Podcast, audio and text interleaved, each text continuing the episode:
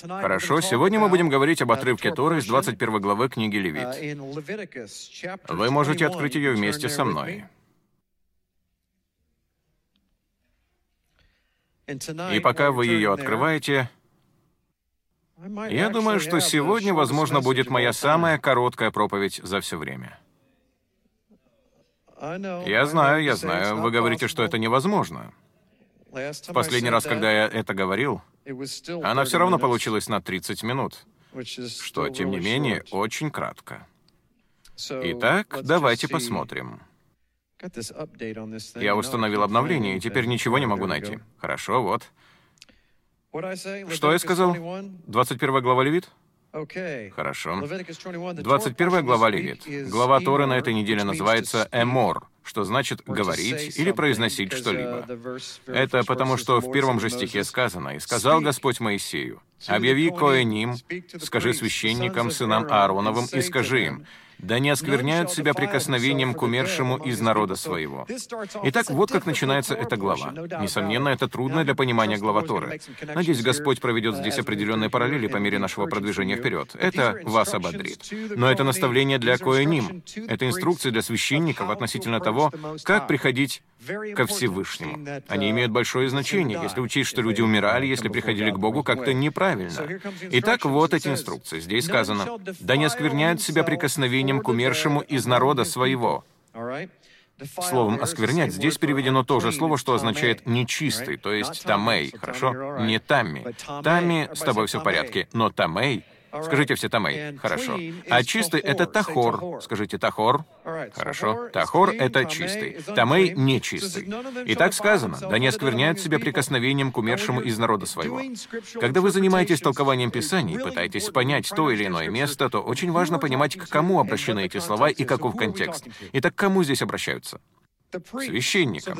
Итак, субъектом являются священники. А какова суть инструкций? Об этом сказано в первом стихе. О том, что происходит, когда кто-то умирает. Хорошо?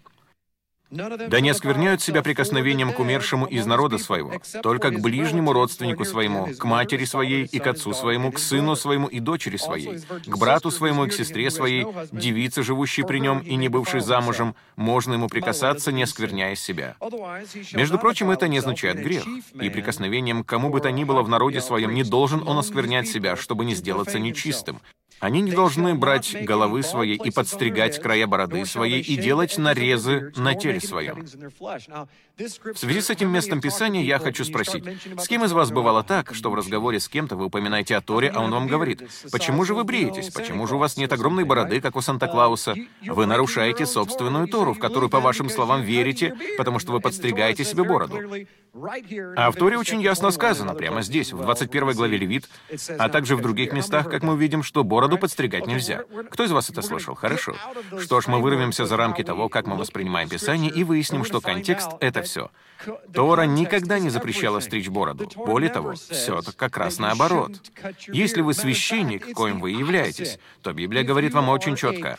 Она даже дает повеление священникам не только насчет того, какое им носить нижнее белье и вплоть до их верхней одежды, и о том, какие головные уборы они должны носить, но также говорит и о том, как они должны ухаживать за собой. При этом они должны стричь себе бороду. Они должны быть чисто выбриты. Итак, на самом деле, все как раз наоборот. Но в любом случае сказано так. Они не должны брить головы своей и подстригать края бороды своей и делать нарезы на теле своем. Они должны быть святы Богу своему и не должны бесчестить имени Бога своего. Далее говорится в таком же ключе. Есть и другое местописание, которым это можно подтвердить. 19 глава Левита. Итак, вернитесь всего на пару глав назад. Вернитесь назад к 19 главе Левита. 27 стих. Лучше давайте начнем с 26 uh, стиха. «Не ешьте с кровью, не ворожите и не гадайте, не стригите головы вашей кругом и не порти края бороды твоей. Ради умершего не делайте нарезов на теле вашем». Что? В другом месте Писания нам не приводилось этой фразы, но в этом нам дается остальная ее часть. «Ради умершего». И не накалывайте на себе письмен. Откуда возникли татуировки? Именно отсюда. Люди делали метки на своем теле ради мертвых. В Писании это запрещено, хорошо? Итак, в данном случае остригание бороды — это всего лишь древний обычай у язычников, такой же, как и те, когда они делали нарезы у себя на теле, когда они брились. Нам точно неизвестно, как они это делали, но каким-то образом они остригали себе бороды, а некоторые из них даже сбривали себе брови и частично волосы на голове, с тем, чтобы все знали, что они пребывают в трауре ради умерших. Нам неизвестен весь культурный контекст, чтобы знать, что это означает. Мы просто знаем, что так поступали язычники, а Яхва говорит, «Я не хочу, чтобы чтобы вы перенимали погребальные обычаи языческих народов. Здесь мы не будем так поступать. Итак, мы это видим. А еще мы видим, если вы обратитесь к 14 главе Второзакония, посмотрим, получится ли у меня. Так, вот это место. В нем сказано, «Вы сыны Господа Бога вашего». Это первый стих. «Не делайте нарезов на теле вашем, и не выстригайте волос над глазами вашими по умершему. Ибо ты народ святой у Яхвы Бога твоего, и тебя избрал Господь, чтобы ты был собственным его народом из всех народов, которые на земле». Итак, опять же, я хочу подчеркнуть, и это несомненно, и вы можете рассказать об этом своим друзьям. Писание не говорит, что у всех нас должны быть длинные бороды. Хорошо, итак, давайте продолжим. Здесь даются наставления о том, как выбирать себе жену. И мне это показалось очень интересным, когда прочитал это вчера вечером своим детям. Они должны быть святы Богу своему, это шестой стих, и не должны бесчестить имени Бога своего, ибо они приносят жертвы Господу, хлеб Богу своему, и потому должны быть святы. Они не должны брать за себя блудницу и опороченную, не должны брать и жену, отверженную мужем своим, ибо они святы Богу своему. Свети его, ибо он приносит хлеб Богу твоему. Да будет он у тебя свят, ибо свят я, Господь, Господь, освящающий вас. И далее говорится о дочери священника. И вот что здесь происходит. Он раскрывает понятие под названием «кадош», что означает «отделить», «осветить». Из всего израильского народа он берет священника и говорит, «Поскольку ты решил не принимать участие в приношении золотого тельца у подножия горы Синай, я перевожу тебя вот сюда. Я хочу установить для тебя иные правила.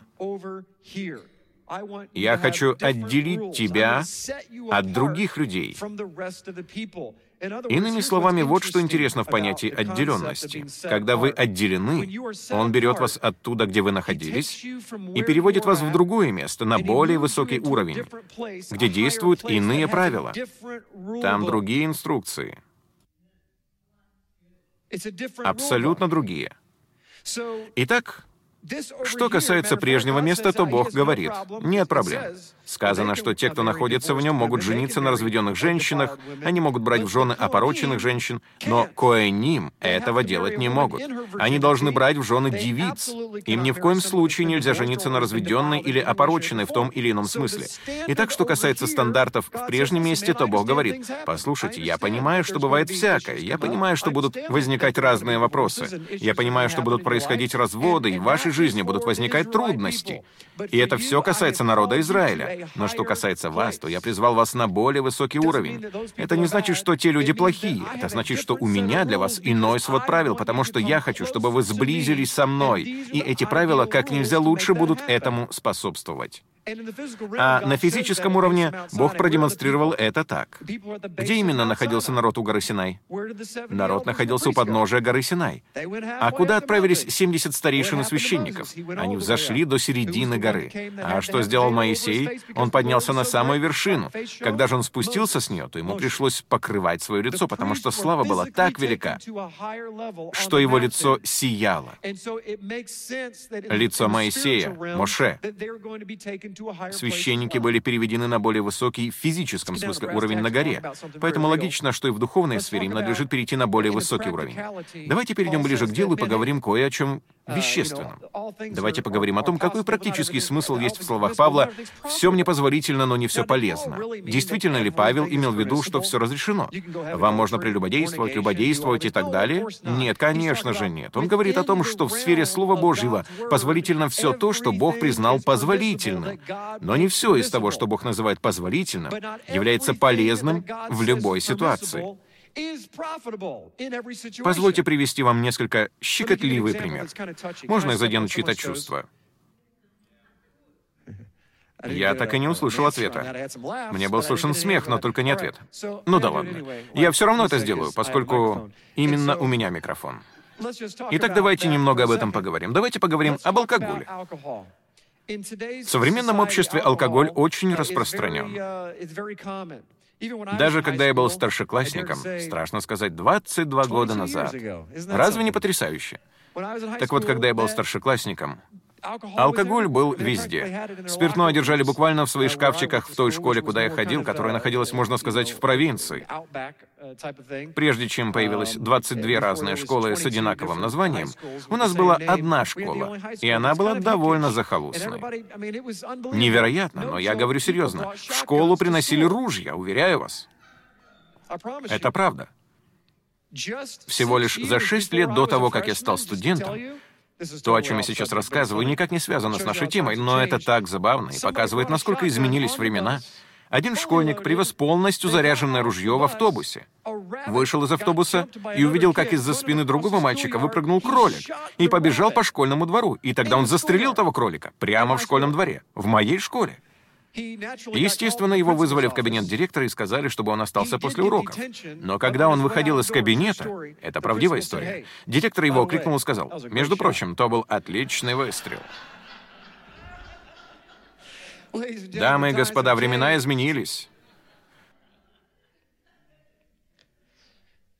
Но что-то стало лучше, а что-то хуже. И что касается алкоголя, то сейчас он повсюду. Алкоголь даже распространен в современной христианской церкви. Но позвольте привести вам один пример и поинтересоваться вашим мнением. Выпить пиво или вина — это плохо? Нет. С библейской точки зрения это допустимо. В Писании это не запрещено, а только сказано «не упивайтесь». Вот что в нем сказано. Но вот что происходит, особенно в случае с американскими христианами, ведь мы, как израильтяне, любим все доводить до крайности. Что происходит, если вы, просматривая страницы в Фейсбуке, вдруг натыкаетесь на фотографию пастора Джима с бутылкой пива в руке?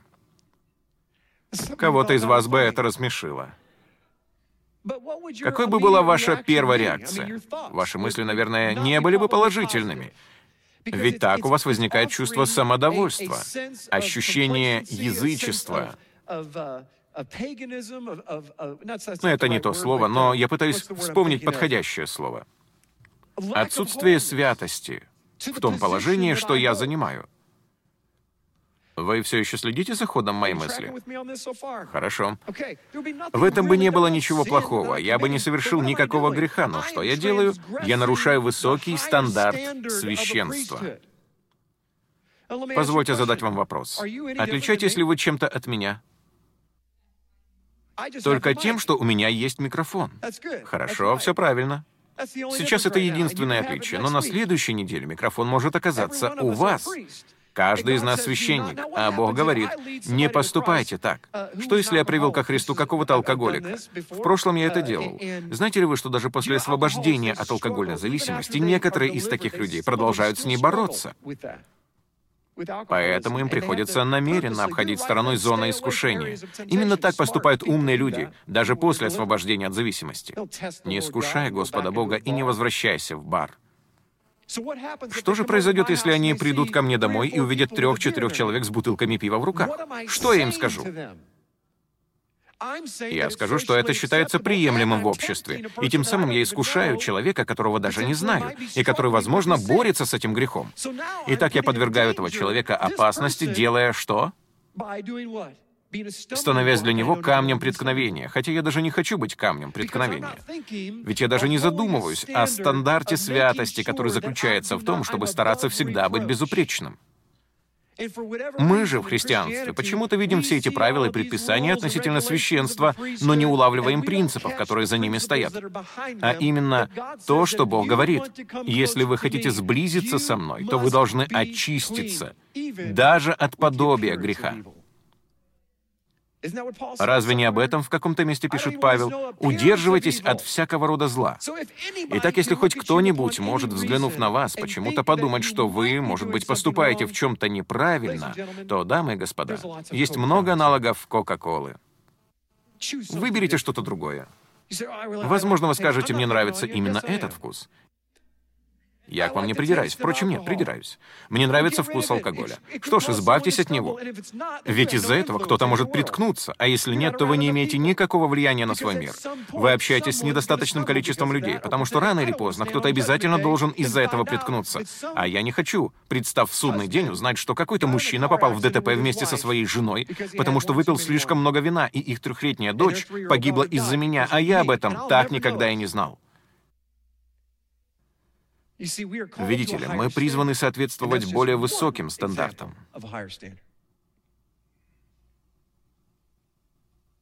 И это лишь один пример более высокого стандарта. Я знаю, что получу в этой связи много имейлов, и я уже им рад. По этому вопросу уж наверняка. Хорошо, давайте продолжим. 18 стих. Это что-то странное. Здесь сказано, «Никто, у кого на теле есть недостаток, не должен приступать, ни слепой, ни хромой, ни уродливый, ни такой, у которого переломлена нога или переломлена рука, ни горбатый, ни с сухим членом, ни с бельмом на глазу, ни коростовый, ни паршивый». Здесь не совсем это имеется в виду. Речь идет о цинге или какой-то другой болезни ни с поврежденными ятрами, то есть Евнух. Ни один человек из семени Аарона, священника, у которого на теле есть недостаток, не должен приступать, чтобы приносить жертвы Господу. Недостаток на нем, поэтому не должен он приступать, чтобы приносить хлеб Богу своему. И вот вопрос. Нам, имеющим христианское воспитание, Бог в этой связи может показаться недоброжелательным. Приведите ко мне хромых, приведите ко мне всех больных, не так ли? Всех утомленных и хромых. Так поступал Иешуа, человек, Сын Божий, сошедший на эту землю для того, чтобы исцелить больных и хромых, и помятых, и увечных. Но есть правило всемогущего Бога, который, как указал Давид, неизмерим во всех отношениях и так велик, что мы даже не в состоянии измерить или осознать то, какой он удивительный. Он устанавливает стандарт, говоря, «Ко мне не должен приходить никто, кто отражает смерть». Ведь невозможно. В этом даже нет вины того человека в физической сфере, что также связано со сферой духовной. Но, может быть, в этом даже нет его вины в физической сфере, в том, что в его физическом теле есть какая-то проблема, но все дело в греховной природе человека, внедренной в его ДНК, которая стала извращенной и смертоносной. В людях появилась смерть, а к Богу нельзя приходить со смертью. Нельзя. Поэтому женщина во время менструального цикла или мужчина, имевший истечение, или тот, кто прикасался к трупу, все они связаны со смертью. Но нельзя приносить смерть в то место, что называется жизнью. А в присутствии Божьем есть только жизнь. Кроме того, эта тема имеет чрезвычайное пророческое значение — Хотел бы я иметь больше времени, которого у меня нет, чтобы подробно все это рассмотреть, потому что для каждого из этих недостатков есть место Писания, которое конкретно взывает в пророческом смысле к людям Божьим и называет их тем или иным из этих слов. Свой народ он называет слепым. Он называет его хромым. Северный дом Израиля он назвал слепым и хромым. Как он с ним поступил? На какое-то время он расстался с ними. Им было запрещено приближаться к его двору. Тот, кто имеет повреждения, кто имеет шрамы, нанесенные врагом, или человек, у которого одна нога длиннее другой. Он говорит о том, как его народ... Это так удивительно. Он говорит о том, как его народ... Как это называется? Не близорукость, а то, что они еле плетутся потому что они забыли его уставы, его заповеди и его постановления, и они стали медленно идти. Они были сотворены для того, чтобы бежать, но они еле плетутся. А поскольку они плетутся, он отвернул от них свое лицо. Здесь говорится о людях, у которых переломлены ноги и переломлены руки. Это значит, что, как здесь сказано, они бегут к злу. И указывается на то, что их ноги сломаны именно поэтому. Их руки более не помогают нуждающимся, а проливают кровь невинную. Переломлено само предназначение их рук и ног. Вот о чем здесь говорится. Сказано также о горбатом или карлике. Кто эти люди? Это те, кто не вырос совсем. Бог создает людей для того, чтобы они вырастали до естественного состояния зрелости. Но они не растут. Они являются карликами, а не духовно зрелыми людьми. Эти люди застряли в молоке Слова Божьего и не имеют Слова Божье в его глубине. У них задержка роста. Так сказано в Библии. Человек с задержкой роста не в состоянии приходить в присутствие всемогущего Господа Бога. Он должен оставаться. Обратите на это внимание. Это удивительно. Он далее говорит даже, что эти люди могут есть хлеб за пределами храма, но они не могут ничего приносить Господу. Что он здесь описывает? Как бы мне хотелось иметь для этого больше времени. Он описывает гостей брачного пира и невесту. Невеста — это священники, коэним, имеющие более высокий стандарт. Они отказываются походить на мир. Они хотят отличаться. Они понимают, что являются странниками и пришельцами на земле, думая, «Это место не мое место, этот дом не мой дом». И они следуют заповедям Божьим, как только могут, с духом Иешуа, и они относятся к этому серьезно. Они понимают законы о чистом и нечистом, они понимают правила того, как нужно приступать к царю. А все остальные, имеющие задержки своего духовного роста из-за непонимания или неспособности, неважно, это больные люди. Они думают, что их руки делают все правильно, однако они проливают кровь невинную. Вот яркий тому пример. На этой неделе я случайно uh, кое-что прочел. Бывает ли с вами так, что вы что-то прочитываете случайно? И это буквально срывает вам крышу. Сегодня я случайно прочел о том, что есть люди, думающие, что они служат Богу. Они так думают. Я это перефразирую. Они думают, что служат Богу, обличая кого-то uh, прилюдно во грехе. В частности, там говорилось о лидерах. И там было сказано, что как раз те люди не уважают власти Бога. Ведь именно Бог дал власть тому человеку, и это значит, что только Яхва и может его судить. А если кто-то придает огласке его грех, не прибегая к надлежащей библейской процедуре, то тем самым проявляет ненависть к Богу потому что он ненавидит установленную Богом систему для таких случаев. Имеет ли это смысл? У таких людей изуродовано лицо. Они духовно незрелые. Им не позволяется входить в скинию Бога Всевышнего. Я не знаю, как насчет вас, но когда придет Его Царство, я хочу быть в Иерусалиме, когда возникнет этот город. Его площадь будет 24 тысячи на 24 тысячи квадратных километров. Там будет огромное пространство с многочисленными уровнями, где хватит места для миллиардов людей, и я надеюсь там оказаться. Но я хочу быть не просто в том городе. Я не хочу наблюдать за служением на шаббат по большому экрану. Я хочу находиться в самом здании.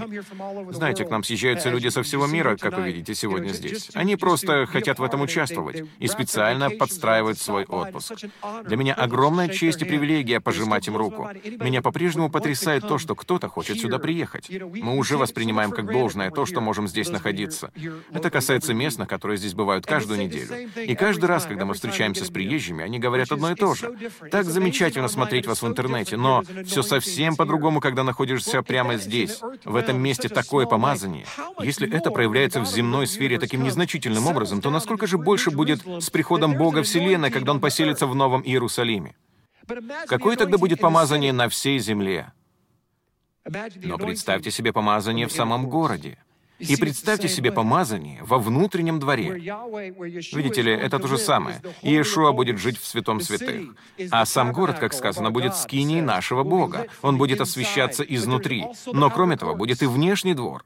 Вся остальная земля, над которой мы и будем владычествовать. Я не хочу жить в Монтане, я хочу жить во внутреннем дворе. И Бог уже предоставил нам инструкции о том, каким Он будет. Далее в 22 главе он говорит, «Скажи Аарону и сынам его, это второй стих, чтобы они осторожно поступали со святынями сынов Израилевых и не бесчестили святого имени моего в том, что они посвящают мне». Я довольно долго об этом размышлял, пока не понял, о чем здесь идет речь. Бог дает наставление относительно святыни, говорит, вот эти вещи являются святыми. Различные инструменты, минора, всевозможные предметы, которые Бог отделил для использования в церемониальном процессе, все это святыни. А вы — святой народ. Если с вами ненароком что-то произойдет, так что вы станете нечистыми в том или ином смысле, то вам придется отделиться от дела служения до тех пор, пока вновь не станете чистыми. Это для того, чтобы вы не бесчестили мое святое имя, чтобы вы не оскверняли мое святое имя. А теперь позвольте вам задать вопрос. Кто об этом узнает? Вот что-то случается со священником, и однажды он случайно проходит по кладбищу или сталкивается с трупом, но вокруг никого нет. Если в лесу упадет дерево, когда там никого не будет, произведет ли оно шум? Некоторые из вас крепко задумались над этим вопросом. Но нет, об этом не узнает никто, кроме священника. Итак, священник находится под единоличной властью Всевышнего Бога, потому что он может по-прежнему приходить и нести служение.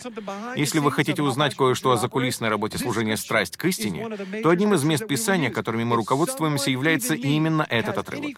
Если кто-нибудь, пусть даже я, имеет в своей жизни что-то нечистое, то я, по требованию Всевышнего Бога, обязан уйти с поста до тех пор, пока вновь не стану чистым. Я не могу осквернять должность священника или пастора, если прибегнуть к американскому термину, и служить вам, имея в своей жизни грех. Я не должен этого делать. Если же я стану так поступать, то буду бесчестить имя Божье. Сколько современных пасторов бесчестят Божье имя? Мне никогда не забыть того, как в прошлом году сюда приехал один человек с юга. Он был даже с другого штата. Возможно, кто-то еще не слышал этой истории. Он подошел ко мне и сказал, «Джим, у меня дела плохи». Ко мне обратился пастор одной мега-церкви и попросил о помощи. Из мега-церкви. Я спросил, что вы имеете в виду? Он ответил, я пристрастился к порнографии и смотрю ее по два часа в день и за час до начала утреннего воскресного служения в церкви, и я не могу освободиться. И шок был не из-за того, что пастор погряз в этом серьезном и отвратительном грехе, а из-за того, что пастор до сих пор не нашел ни одного человека, к которому он мог бы с этим обратиться. Ему пришлось обращаться к тому, кто даже не знаком с его церковью.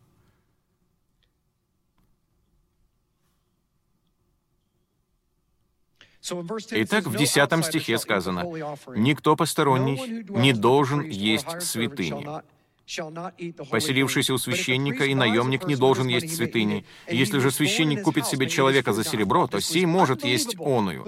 Также и домочадцы его могут есть хлеб его. Я подумала, это же невероятно. Позвольте прочесть еще раз, буквально на голову не налазит. Никто посторонний не должен есть святыни. Хорошо? Никто посторонний то есть никто чужой. Поселившийся у священника и наемник не должен есть святыни.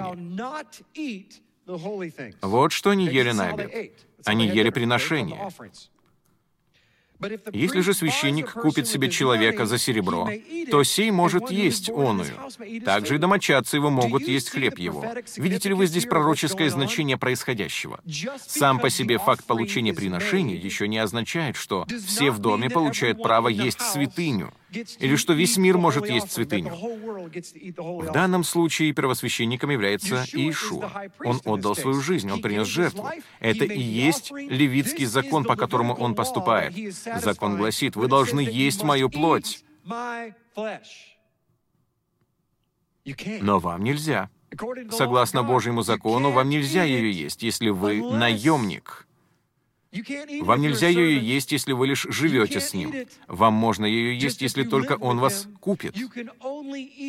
Он должен вас приобрести, чтобы вы стали не просто наемником.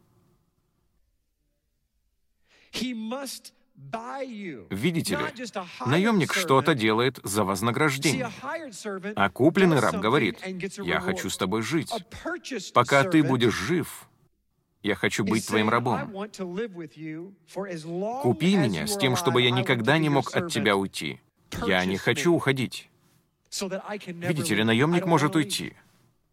Как только работа завершена, он получает свою зарплату и уходит. Кто согласен, что именно так живет большинство из нас в христианстве? Получив что-то от Бога, мы уходим, отпадаем от Него, а потом каемся, возвращаемся, служим Господу, и затем Бог нас благословляет, а мы, как израильтяне, снова от Него отходим. Я хочу задать вопрос, спасен ли вообще такой человек? Не мне судить об этом в судный день, но я хочу вам сказать следующее. Когда Руах Акадеш Божий обитает в вас, это не похоже на игру в пинг-понг.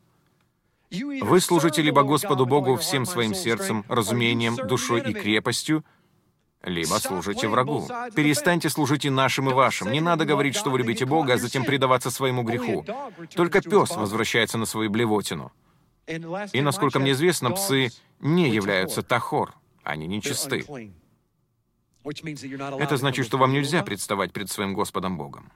Я не говорю, что вы никогда не отпадете. Главное, что я хочу сказать, это то, что здесь нет ничего постоянного.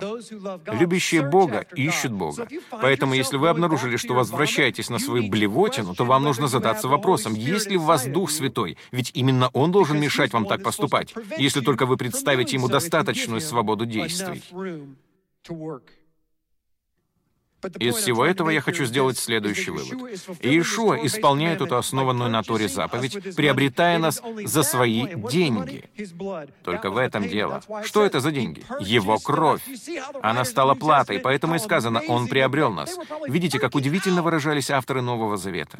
Они, наверное, впадали в экстаз. Вот они пишут. Он приобрел нас своей кровью. Мы понятия не имеем о том, как это значимо. Да, звучит красиво, Он приобрел нас. Никто даже не задумывается о том, что мы были выставлены на продажу. Мы все такие духовные, мы выросли на подобных избитых фразах «Иисус умер за наши грехи и заплатил за наши грехи». Но причина, по которой все это имеет такое большое значение, содержится именно здесь. Мы не можем делать то, что Он сказал на Тайной вечере, если только не примем того факта, что Он нас приобрел. Когда Он заплатил за наш грех, а мы согласились жить в Его доме, мы стали буквально, уловите это. Знаете почему? Потому что человек — это потрясающе. Это переносит все библейское понятие рабства на совершенно новый уровень. Потому что это не имеет ничего общего со словом «рабство», ничего с его значением в американском варианте английского языка. Это вовсе не рабство. Израильтянин, которого приобретает священник, становится членом семьи. Вот в чем сила того, что значит быть купленным в качестве раба. Поэтому, когда Павел говорит «Я раб Христов», то это самый великолепный комплимент. Раб, купленный священником, получает право есть за столом священника. Наемники такого права не имеют. У них нет этого права. Некоторые из тех, кто меня сегодня слышит, являются наемниками. Вы служите Богу в качестве наемника, но вы до сих пор так и не позволили Ему вас купить. Это все вы. Сто процентов из вас. Все и вся. Как это можно определить? Потому что тот, кого купили, никогда не покидает дом. Он не хочет покидать дом. Ему страшно покидать дом, потому что он не хозяин. Он куплен дорогой ценой. У него нет права покидать имение хозяина. Кто-то подходит к дому и говорит, «Похоже, ты сильный работящий. Я заплачу за тебя вдвое больше, чем твой хозяин». «Сэр, я больше не продаюсь. Я был куплен дорогой ценой. Я служу моему хозяину, и я люблю моего хозяина, и я ем вместе с моим хозяином». Имеет ли это смысл? Я был благословлен, когда увидел этот стих.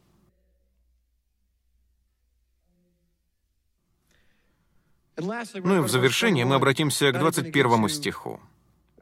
Я даже не буду обращаться к тому, что я хотел рассмотреть, но я думаю, что именно это сейчас хочет сказать Господь. И если кто приносит мирную жертву Яхве, исполняя обед или по усердию, из крупного скота или из мелкого, обратите внимание, то жертва должна быть без порока, чтобы быть угодной Богу. Никакого порока не должно быть на ней.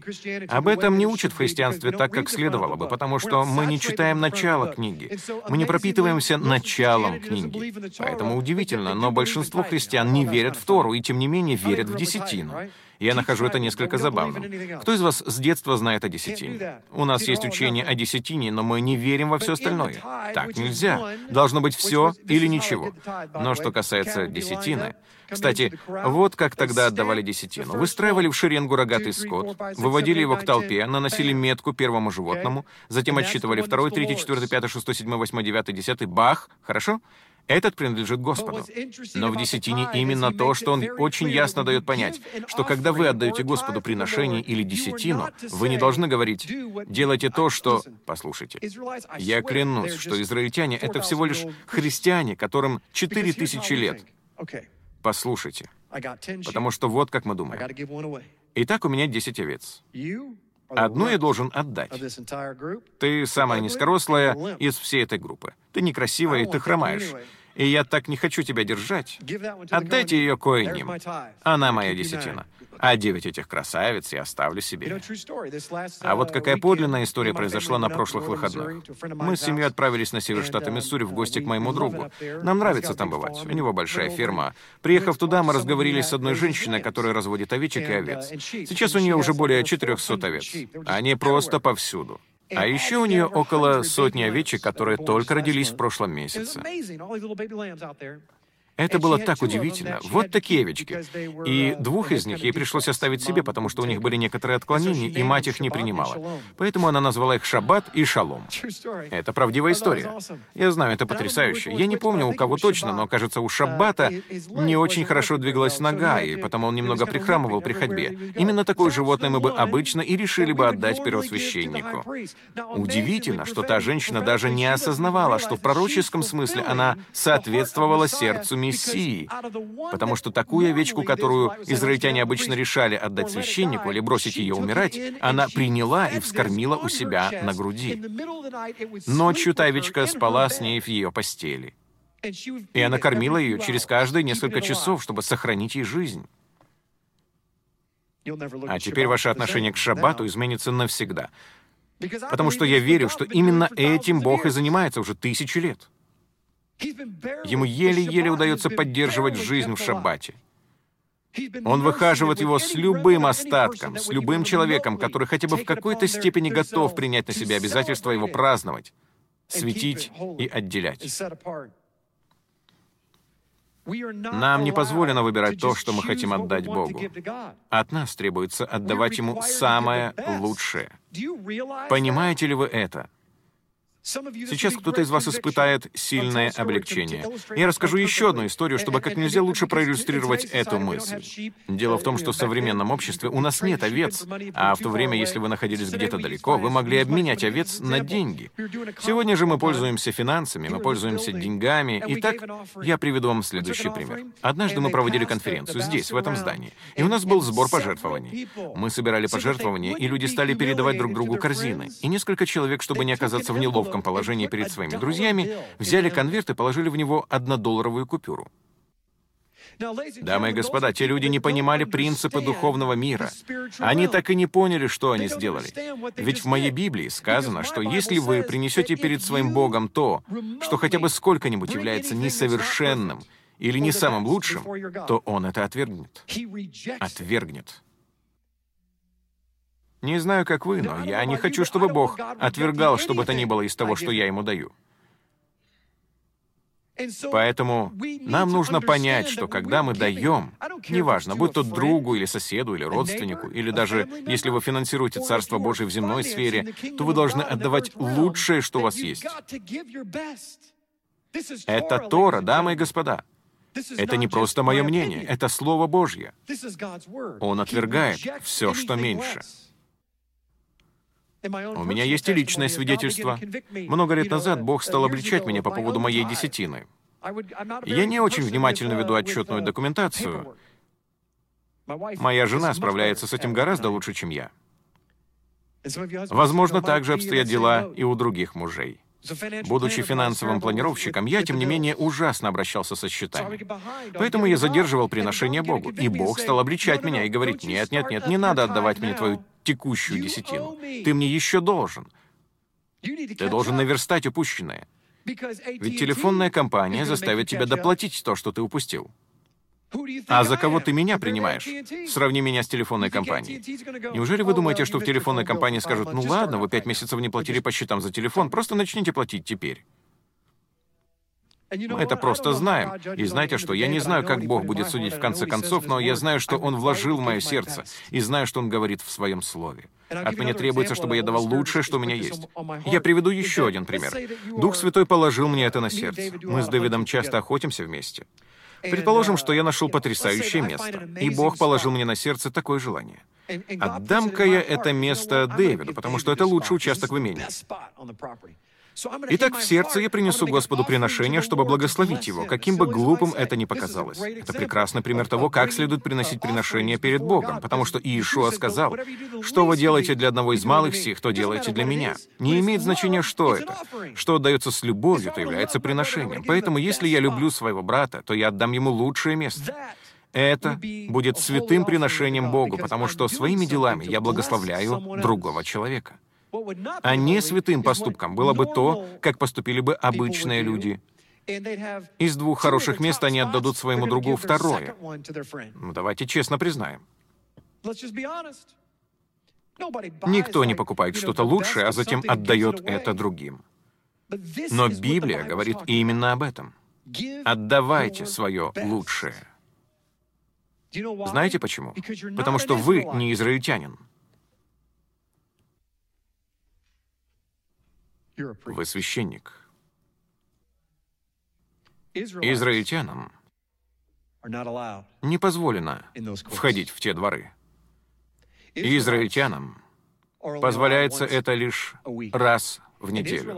И за израильтянами очень внимательно наблюдает священник, поскольку им разрешается быть лишь на пороге. А если вы слышали мое учение о завете порога, то вам известно, когда начинается близость, когда вы переступаете порог. Взаимоотношения начинаются, когда вы переступаете порог. Люди, которые не были священниками, не могли переступать порог. Итак, если вы хотите жить как обычное чадо Божье, тогда живите как обычное чадо Божье. Но если вы хотите глубоких и близких взаимоотношений и исполнения своего предназначения в качестве Коэна и Коэним, то воспользуйтесь возможностью и отдайте лучшее, что у вас есть. Не упустите такую возможность. Священник все делает очень осознанно, потому что он священник. Ему нельзя ошибиться ни в чем, что касается его призвания. Если он все же это сделает, то сможет получить прощение. Стоит ему омыться, и на утро он уже чист и может вернуться к служению. Однако он отстраняется от дворов в то время, когда он не чист.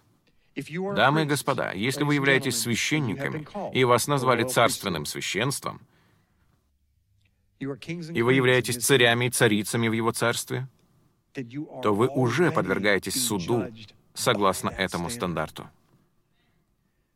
Итак, если вы думаете, почему вы, например, никогда не слышали голоса Божьего, или почему вы, веря в чудеса, еще не видели ни одного чуда или не испытывали чуда на себе, или вы хотите иметь близкие отношения с Богом, но чувствуете, что не можете их достичь, то я могу вам сказать, в чем дело. Яхве спасает вам жизнь. Он не хочет вас зажарить до хрустящей корочки, как Надава и Авиуда. Поэтому Он сохраняет вам жизнь, не позволяя вам приближаться к Нему. Подумайте об этом. Спросите у него, «Боже, покажи мне, что в моей жизни есть нечистое». Ведь когда вы начнете поступать согласно этому стандарту святости, принятому здесь, не законничеству, а законной системе, принятой во дворе священника, когда вы будете поступать согласно ей и отдавать ему лучшее, что у вас есть, тогда он поднимет вас на новые уровни. А когда вы перейдете на новые уровни, то приблизитесь к его престолу. Тогда он пригласит вас переступить порог, а сила Божья находится не во дворах, где забивают животных. Сила Божья проявляется во святом святых, где его лицо озаряет первосвященника. Встаньте со мной, пожалуйста. Я верю, что лицо Божье, его по ним, что имеет форму множественного числа на иврите, то есть лица, свойства, характерные черты. Это красота славы Божьей. Хочет воссиять в вашей жизни и рассеять весь традиционный идеализм израильтян. Бог призвал вас на более высокий уровень. Сейчас Бог обращается через меня к некоторым из вас. У вас есть друзья, которые лишают вас святости. Мы еще не говорили об этом, но сейчас я хочу затронуть эту тему. Можете еще немного постоять, пока я закончу. Знаете, в этой же главе Торы сказано, что если кто-то не чист, и он прикасается к чему-нибудь чистому, то не он становится чистым, а то, к чему он прикоснулся, становится нечистым, понимаете? Вот как это действует. Поэтому кто из вас помнит Аминадава и его сына Озу, который перевозил ковчег Божий? Все так радовались, играли на тимпанах и прочих музыкальных инструментах. А ковчег Божий, находившийся на колеснице, стал клониться. И Оза тут же положил руку на ковчег. И что получилось? Хрустящее печенье. Крекер. Он погиб. Почему? Он был нечист. А в Слове Божьем есть лишь один инструмент, который вы не можете сделать нечистым. Он действует обратным образом. И это ковчег завета. Сила Божья покоится в ковчеге завета. Итак, когда Оза прикоснулся к нему, то нарушил многочисленные заповеди, основанные на Торе. Первое, он даже не должен был находиться на колеснице, где ему нужно было быть внизу, с шестами на плечах. Итак, все это произошло не по вине Оза. Именно священник допустил грубую ошибку и погубил Озу тем, что не следовал Писанию. Им следовало было достать книгу и спросить, как мы должны переносить этот ковчег. Он должен был быть на плечах, ведь когда вы переносите что-то на плечах, то можете это оберегать, а на колеснице это невозможно.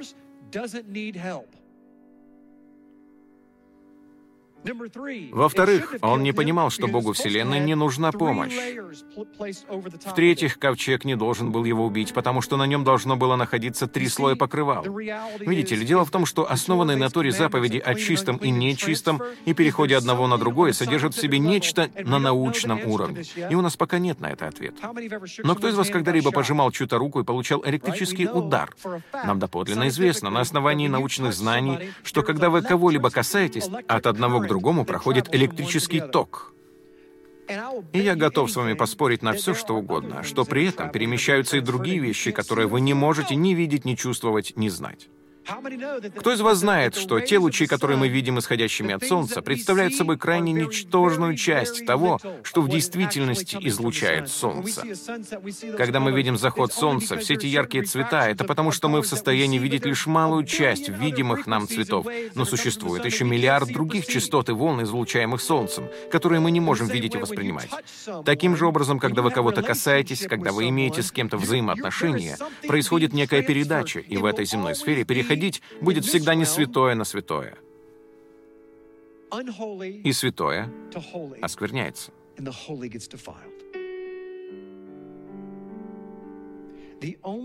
Единственный способ, послушайте внимательно,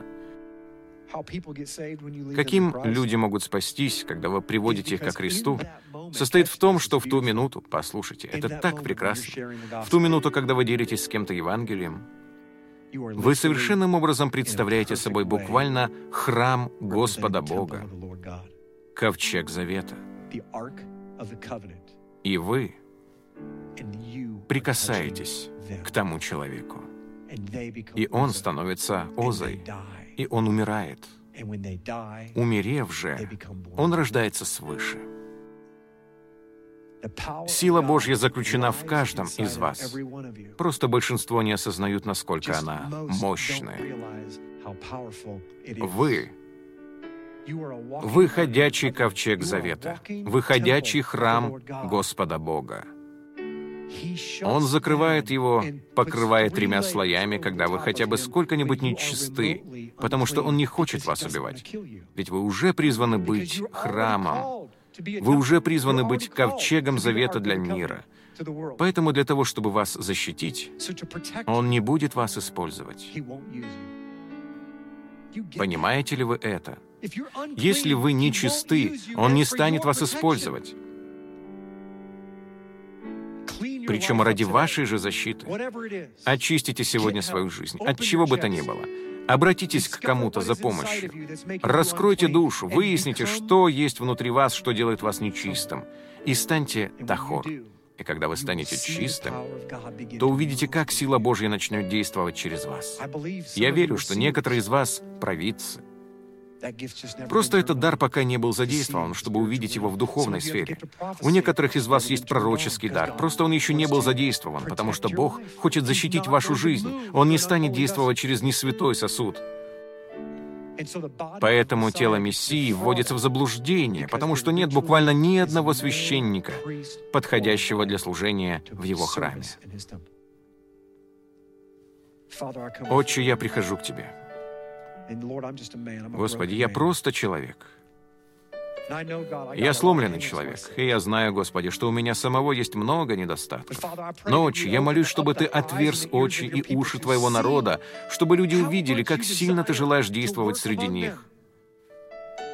Боже, Ты желаешь забрать обратно землю, которую захватили филистимляне. Ты желаешь поставить армию Гедеона. Ты желаешь поставить 30 тысяч людей Давида. Господи, Ты силишься отыскать людей, которые станут ходить в святости и будут безупречны. Отвергнут стандарты этого мира, признают, что позволительно все, что Ты называешь позволительным, но не все полезно в каждой ситуации. Боже, мы всегда думаем о себе.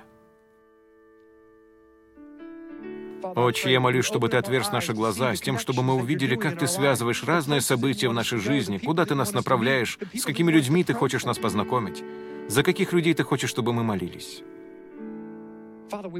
Отче, мы хотим чудес, но не желаем ходить в состоянии священства, то есть быть достойными того, чтобы Ты нас использовал.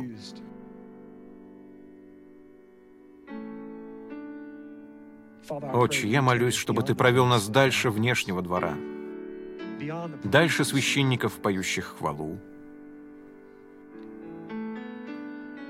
Отче, я молюсь, чтобы Ты ввел нас во святой святых. Помоги нам приносить Тебе жертвы совершенные. Помоги нам любить людей совершенной любовью. Помоги нам отдавать людям не второй сорт и не остатки, а давать друг другу все самое-самое лучшее. Позволь нам здесь, в страсти к истине, быть примером, городом и светом на горе, который будет испускать лучи Божие самого великого приношения, любви, неподдельной, искренней, чистосердечной, благодарной. Господи, Ты кормишь народа не какими-то объедками. Ты кормишь их рыбой и хлебом. И это было все, что Он мог предложить. Позволь нам быть теми людьми, которые откажутся от собственных желаний и будут отдавать лучшее ради Тебя. Отче, я молюсь, благослови Твоих людей на этой неделе, где бы они ни находились, что бы они ни испытывали — что касается тех, кто радуется, Господи, позволим распространить свою радость на тех, кто их окружает, быть утешением для страждущих. А что касается тех, кто страдает, Господи, я молюсь, чтобы они прославили имя Твое и сказали, «Это благо моей душе». Боже, они будут смеяться в лицо опасности. Они будут насмехаться над насмешниками. И они поймут, что сила Бога живого — это сила, помещенная в них, которая только и ждет пробуждения. Отче, Твоя рука не коротка, и Твое ухо не глухо. Ты желаешь ходить посреди Твоего народа. И тогда благословит Тебя Господь Бог и сохранит Тебя, да презрит на Тебя светлым лицом Своим, да помилует Он Тебя да обратит лицо свое на тебя, и да даст он тебе шалом. Можем ли мы принести сегодня Господу жертву хвалы? Спасибо, Отче. Я обращаюсь к тем, кто слушает это у себя дома, а также к тем, кто находится здесь. Мы предлагаем бесплатный DVD и CD-диски с записью этого служения. Впрочем, я не уверен, бесплатные ли они или нет. Мне не следовало этого говорить. Может, они бесплатны только сегодня, но они стоят всего лишь около пяти долларов. Я советую вам приобрести запись и прослушать это учение еще раз. Я очень сильно ощущаю в своем духе, что кто-то знает, что ему нужно снова это прослушать. И я должен его ободрить. Это серьезная тема. Раз мы призваны быть священниками, то должны поступать соответственно. Мы должны перейти на следующий уровень, если хотим увидеть, как явится Бог. Я этого хочу, но мне нужна ваша помощь. Аминь. Хорошо. Желаю вам отличной недели. Внизу у нас оник. Это новый жест, означающий оник, как мне сказали. Итак, давайте пойдем поедим. Но прежде разрешите мне помолиться, поблагодарить Отца за пищу. Яхва, спасибо большое за все, чем Ты нас обеспечиваешь. Ты дал нам столько хлеба, Боже. Мы так богаты хлебом земли здесь, в Америке. Господи, я молюсь, чтобы Ты благословил тех людей, которые это приготовили. Господи, питай и укрепляй наши тела не ради нас самих, а для того, чтобы у нас было больше времени и дыхания, чтобы делиться Твоим Словом с другими. Отче, я люблю Тебя, благодарю Тебя за хлеб, что Ты даешь нам вкушать, Господи. И я говорю, Барух ата Адонай Элохейну Мелех Хаулам Хамоци Лехем Мин Хаарец. Благословен Ты, Господь наш, Царь Вселенной, вырастивший хлеб из земли. Аминь. Увидимся на следующей неделе. Будьте благословенны. Я вас люблю. Встретимся внизу.